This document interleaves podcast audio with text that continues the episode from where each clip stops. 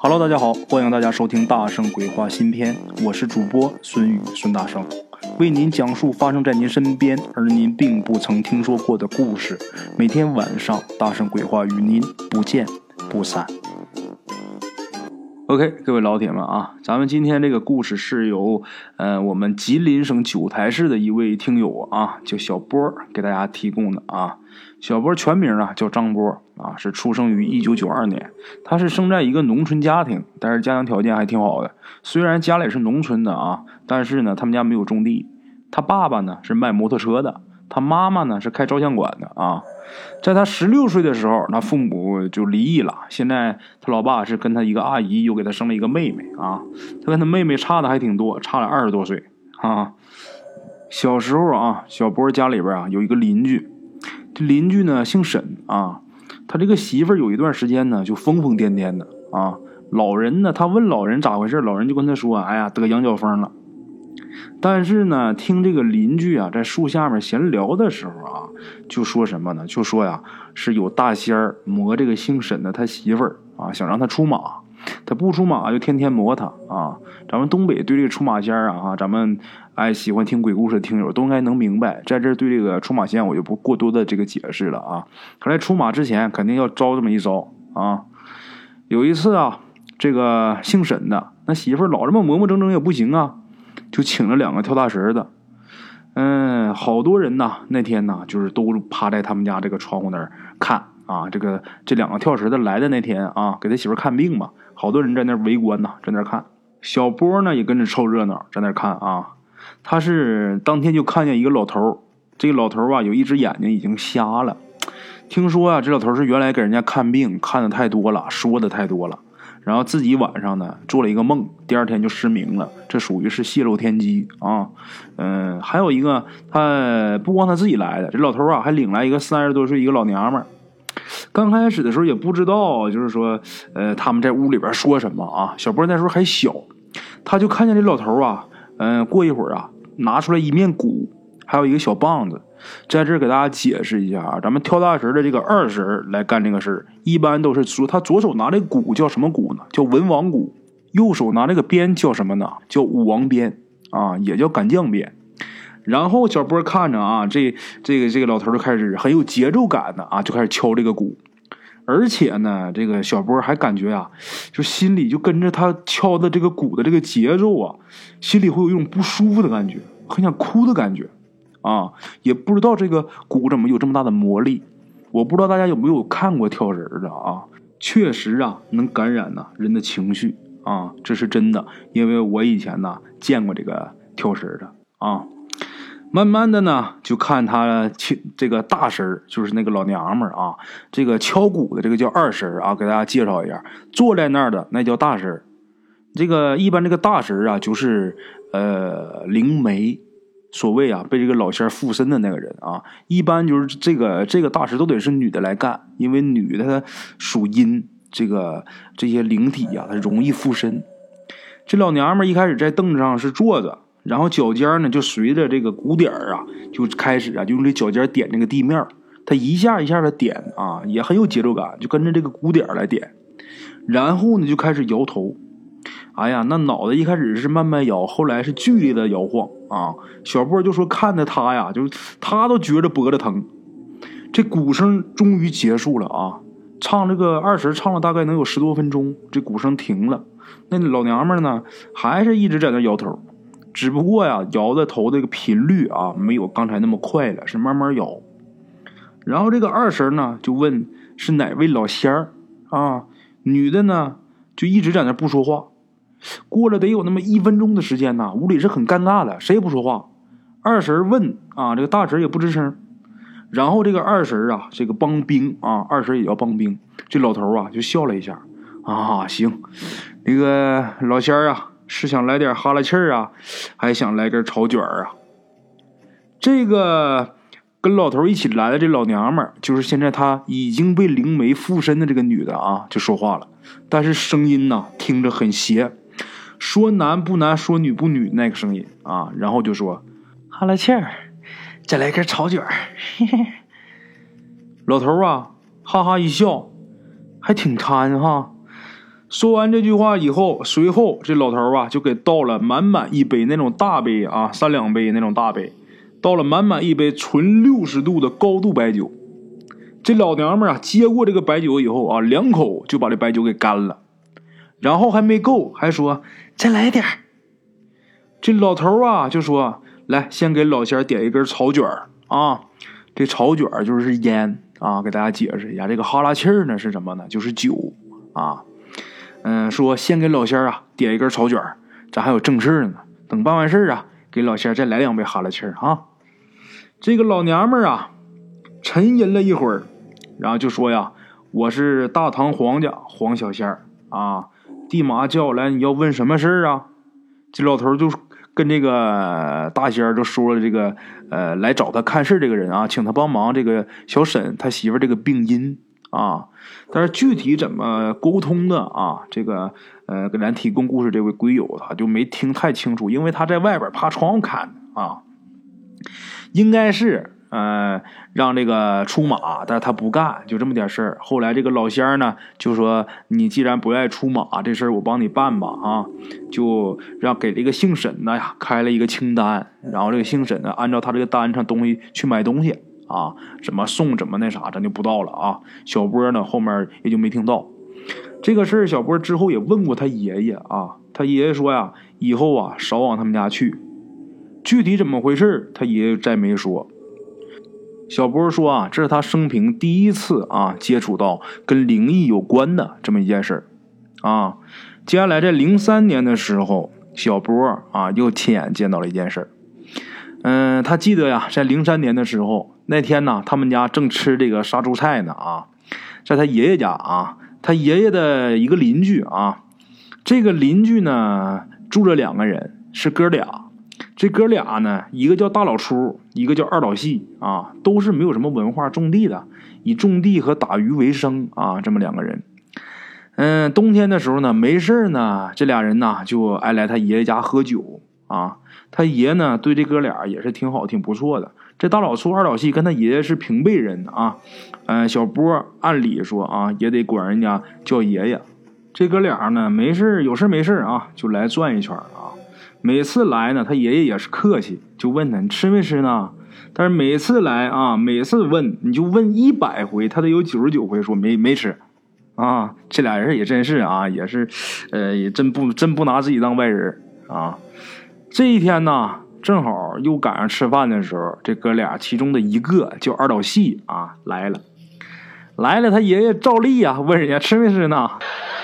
没吃呢。没吃呢，瞅啥呢？来吧，上炕吧，咋的还得等我请你啊？这个二老戏也真是不拿自己当外人啊，把鞋一脱，盘个腿上炕坐那就开喝上了啊！这是这搂一口酒，吧嗒一口菜的，那吃的照的这个香啊！这喝着喝着呀，这二老戏就说：“哎，大哥，这是跟小波他爷爷说啊，大哥，你知道吗？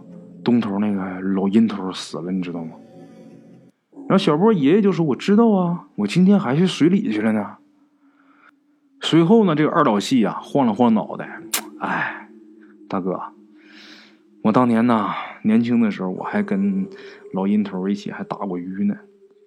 说着呀，自己喝了一口酒，又说：“啊，大哥，你不知道，当年呐，在东沟子，东沟子那边涨水，那出来不少鱼。”我心寻思，老人头有个小木船啊，他拿出他出船，我拿网，我寻思这俩弄点鱼啥的呗。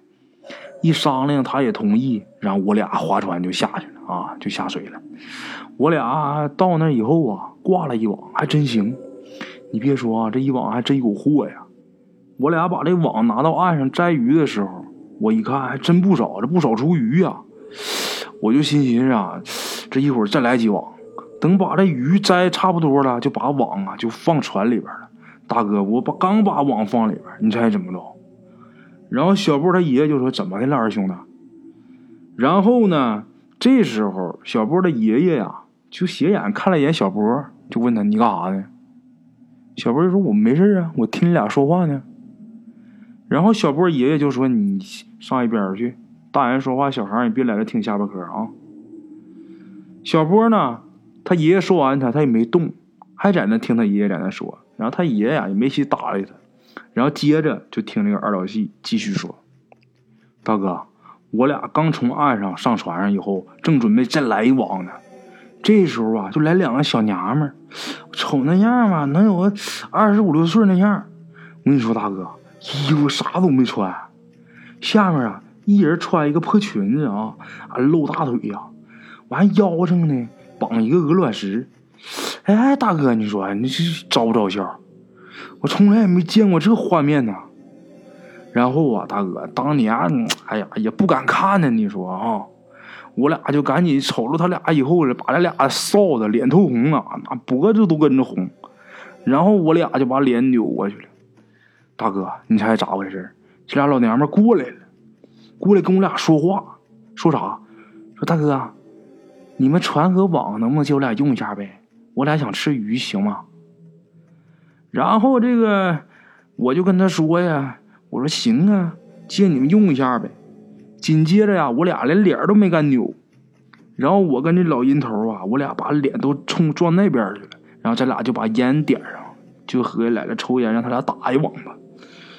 过了一会儿啊，这个我心里边就合计，我看看吧，别他妈搁船上掉水里了，是不是？谁知道啊？我这一回头，这俩女的，你猜干啥呢？这俩女的呀，瞅那样，那是打着鱼了呀。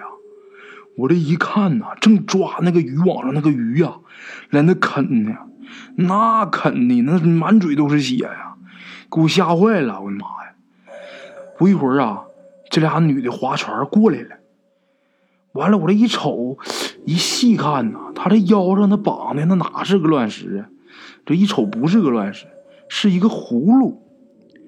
然后这女的呢，就把这个葫芦啊，葫芦上面的葫芦头就给拧下来了。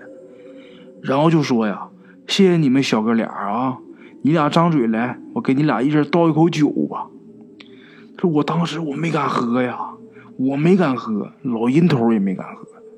这俩小姑娘就说呀：“你不喝别后悔啊。”紧接着呢。我就看着他啊，他就下水了，给我吓坏了。我寻思俩人要干啥？要洗澡啊！我他妈都看傻眼了，大哥。我跟老阴头啊正在这蒙圈呢，就见这姐俩啊抱着肩膀啊，顺着这个水流就下去了。哎呦我的妈呀！过了得有七八十米呀！我看他俩啊就在那块儿一直在那转转转转转，然后潜水里边就没有了。大哥，你说这俩女的能是啥呢？后来呀，我俩也没敢再打鱼了，还打啥鱼啊？那心都砰砰的。我俩直接就回家了。回家以后啊，我就俺问俺家老头俺家老头说：“你俩傻逼呀，那是狐仙。”大哥，你说他俩要真是狐仙的话，当年我跟老阴头咱俩要真喝那口酒了，你说老阴头现在是不是还能多活几年呢？说到这儿，小波的爷爷呀叹了口气：“哎，二兄弟，别合计那事儿了。人这都是命。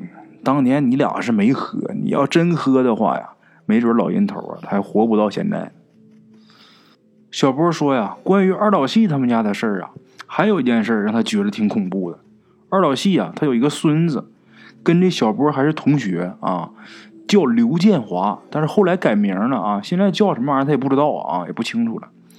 这个小波去年啊回家的时候，还看见他在这个农村呐，给这个化肥店打工扛化肥呢，也不怎么说话啊。这个刘建华小的时候啊，上学的时候，上四年级的时候，刘建华出了一件事儿啊。这小子反正他平时上学时候就属于那会儿不爱跟人玩，比较孤僻那会儿的啊。你说他上四年级。跟那幼儿园的小孩玩，要实在是小孩也不跟他玩，你没办法，他就自己弄点沙子放书桌里边玩沙子，就这么个货。当时他们那个班主任呐，姓朱啊，那没事总打他，就是动不动就一顿大波溜子啊，一天啪啪的扇他好几回啊。每周啊，他们班级啊都有一节体育课啊，那个第四节课是体育课，一般说嗯可以早点放学回家。啊，但是说体育课那就也得上，没办法，就是自由活动吧。农村的体育课也没有什么项目啊。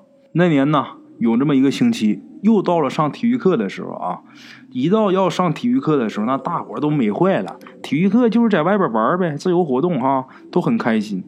正开心着呢啊，正兴奋着呢，突然他们班主任进来了啊，先是跟那个体育老师啊寒暄了几句，然后笑了笑啊，然后就跟体育老师说要借用一下课时啊，上半节课给学生补补课，下半节课呀直接给他们放学就得了啊。这些同学呀，也都是很扫兴啊，非常失落的，又都坐下了。这个时候啊，他们班里这个刘建华突然间站起来了哈哈的笑啊，是斜着眼睛啊，斜着眼看着老师，然后指着老师，一顿嘟囔，就嘴里边呜啦哇啦的，他们全班同学都懵了啊，就不知道他说的是啥。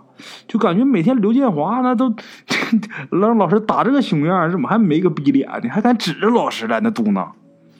这时候班主任一瞅他那样，过来又要打他啊！刚要伸手，他们这个体育老师是一个四十多岁的一个姓何的啊，这么一个男的。这体育老师啊，好像看出来什么门道了，因为听他说的话呀，不是乱说，他说的是满语，而且好像是古满语啊。嘟嘟囔囔，那说的那嘴都冒白沫子了啊！这个体育老师赶紧告诉班主任啊，你别过去，你别动他。然后就跟这个班上的同学说啊，同学们啊，现在大家啊出去找一找，看学校周围啊有没有黄鼠狼啊、狐狸啊什么的。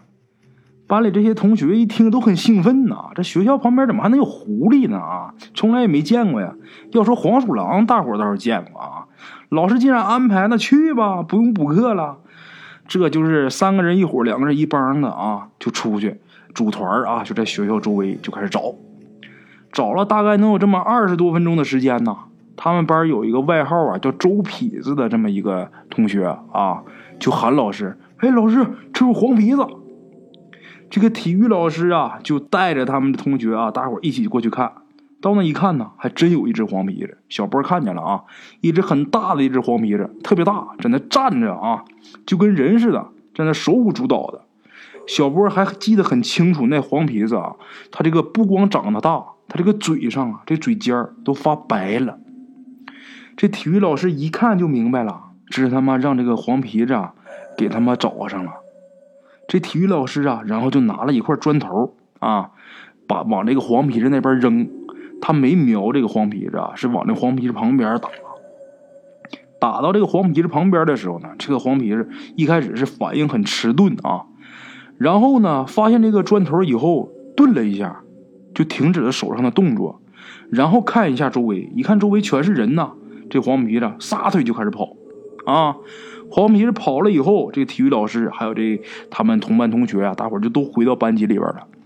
到班级里以后啊，一看刘建华呀。在桌子上趴着呢，一动不动，在那趴着呢。啊，这体育老师赶紧把他扛起来呀，就骑摩托车啊，就把他给送家去了。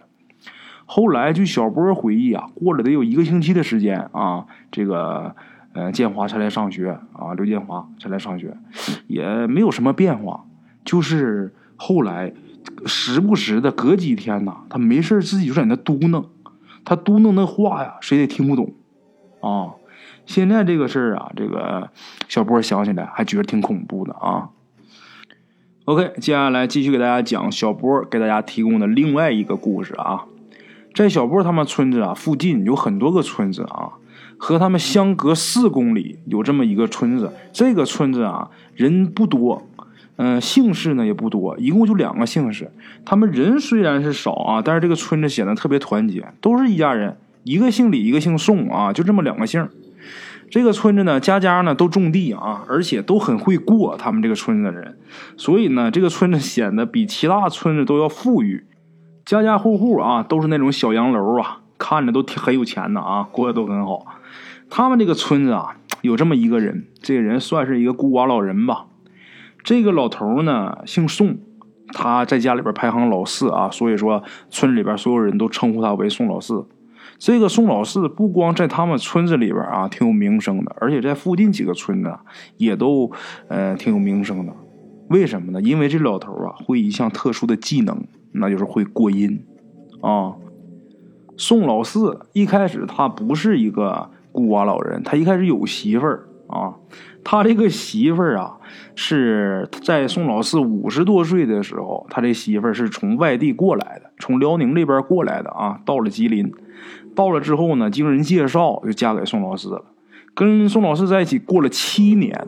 突然间呢，有一天从辽宁那边啊，公安局来人把那女的给抓走了，是怎么回事呢？这女的呀，之前在辽宁把她之前的丈夫啊，还有孩子都给杀了。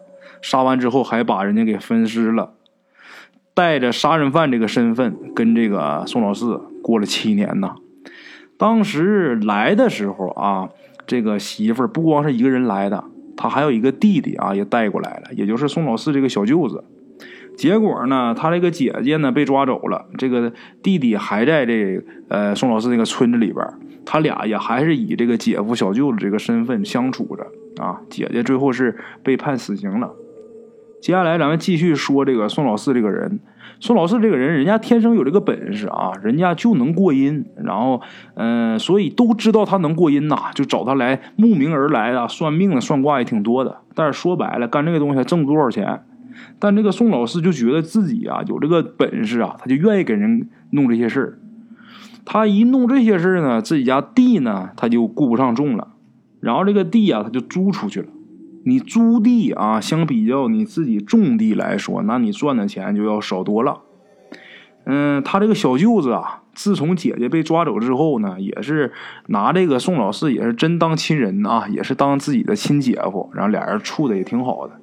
有事没事呢，就来姐夫家里边喝酒。有一天呢，喝着喝着，那天这俩人都没少喝啊，这个宋老四也没少喝，他这小舅子呢也没少喝。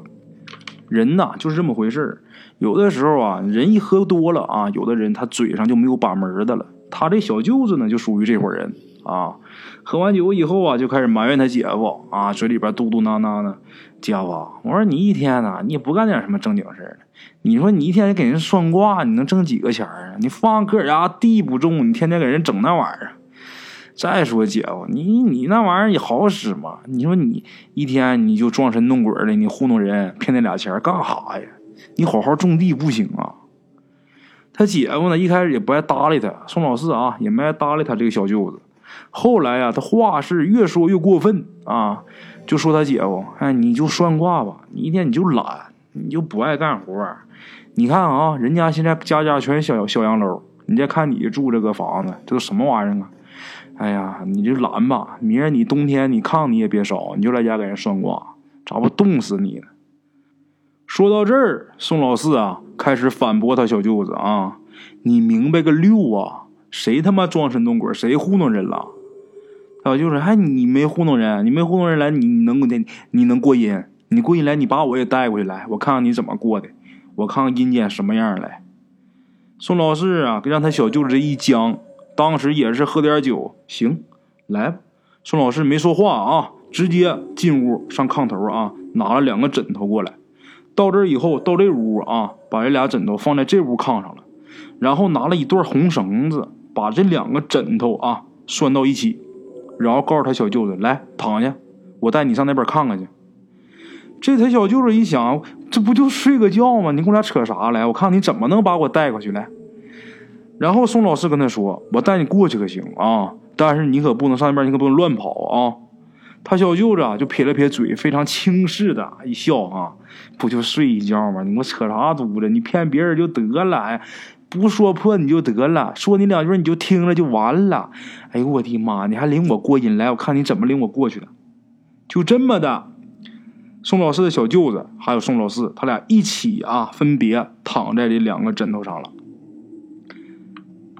后来啊，据宋老四这个小舅子回忆。当晚他们睡着以后啊，没多大一会儿啊，俩人就睡着了。两个人睡着以后，到下面之后是什么样的一个场景啊？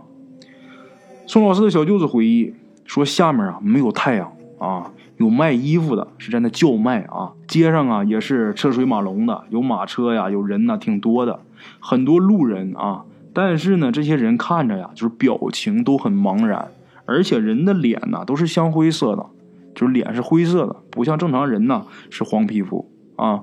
随后呢，这个老宋头啊在那边啊就跟他小舅子说：“别乱看啊，也别瞎叨叨，别说话。正好啊，我来这边啊，我要问点事儿，你呢就跟着我走，你可别瞎东走西走的啊，别跟丢了。老宋头啊，就带着他小舅子往前面走。宋老四走了没多远啊，见到了一个看那个模样啊，好像是公差的那个打扮的那么一个人。然后这个宋老四就跟这个人呐攀谈起来了。这个他小舅子啊，在后边也无聊啊，也没有事的时候，正在这不知道干啥呢啊。这时候来了一辆马车，这马车上啊有六个人左右吧啊。他小舅子呢就很好奇呀啊，这马车到他跟前停了，他就挺好奇的看看这马车，然后稀里糊涂的迷迷糊糊他就上车了。这时候呢，马车就走了。他小舅子啊，就问马车上的人啊，就问：“咱这上哪去？”马车上人呐，没一个人理他，他就迷迷糊糊的坐着这个马车啊，就走了。当这个宋老四啊办完事以后啊，问完事以后，回头找他小舅子的时候啊，他小舅子已经找不到了。这个过阴他是有时间的啊，就是一炷香的时间。宋老四找不着他小舅子，那急的都不行了，那是心急如焚啊。然后没办法了，他只能说呀，从兜里边他去之前他带钱了啊，就是阴间用的阴票，他就拿钱呢，就找这个能办事的小鬼啊，就帮忙呗，给查一下他小舅子的下落。然后这个小鬼跟这个宋老四说什么呢？就说呀，他坐的那辆马车是去投胎的。宋老四啊，问清楚投胎的是什么人家啊？然后最后人家说呀，是投猪胎。最后啊，查清楚了到底是在哪家啊？宋老四就回来了。睡醒以后啊，急忙的就跑到这个呃，离他们那个村子啊三公里远啊，有那么一个村子叫双湾村啊。到了这个村子以后啊，找到了一户姓刘的人家啊。到人家一敲门，赶紧把门敲开以后，宋老四啊就迫不及待的问啊：“大兄弟，你家猪是不是下崽了？”这个村民呐也很惊讶：“是下崽了，是刚下呀，刚下十分钟，你咋知道呢？”宋老四啊说明原因以后，这个姓刘的村民呢也很奇怪啊，确实是下了一窝猪崽子，下了七个，那六个挺好，有一个呀妈不吃奶。来那喘气儿啊也费劲，瞅那样是要够呛。这宋老四啊一看没跑，这就是他小舅子啊错投这个猪胎。随后自己从兜里边掏出一百块钱来，就把这个猪崽就给买下来了。这姓刘的村民还觉着挺好啊，刚下这么一个拉渣，要不眼瞅不行，还卖一百块钱。这个宋老四买完这猪崽子以后啊，抱着这个猪崽子就开始往家跑。到家以后啊。到他小舅子啊，他小舅子还在那躺着呢。这时候人都已经没气儿了，他就拿着这个猪崽子这个头啊，就照着他这个小舅子的头，使劲猛摔了一下，就把这猪崽子给摔死了。摔死之后啊，没到五分钟，他小舅子啊，长出了一口气啊，睁开眼睛了。但是啊，这个目光啊很呆。过了一会儿啊，缓应过来之后。咕咚就跪地上了，给他姐夫磕了个头，因为他明白怎么回事了。从这件事之后，他这个小舅子对宋老四啊，那是不敢有一点的不敬啊。这件事情以后，宋老四啊，又活了大概三年左右吧，然后他就死了。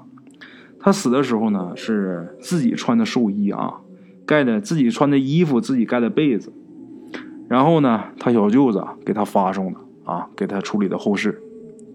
好了啊，咱们今天的这几个故事呢，先给大家说到这儿啊，咱们明晚继续。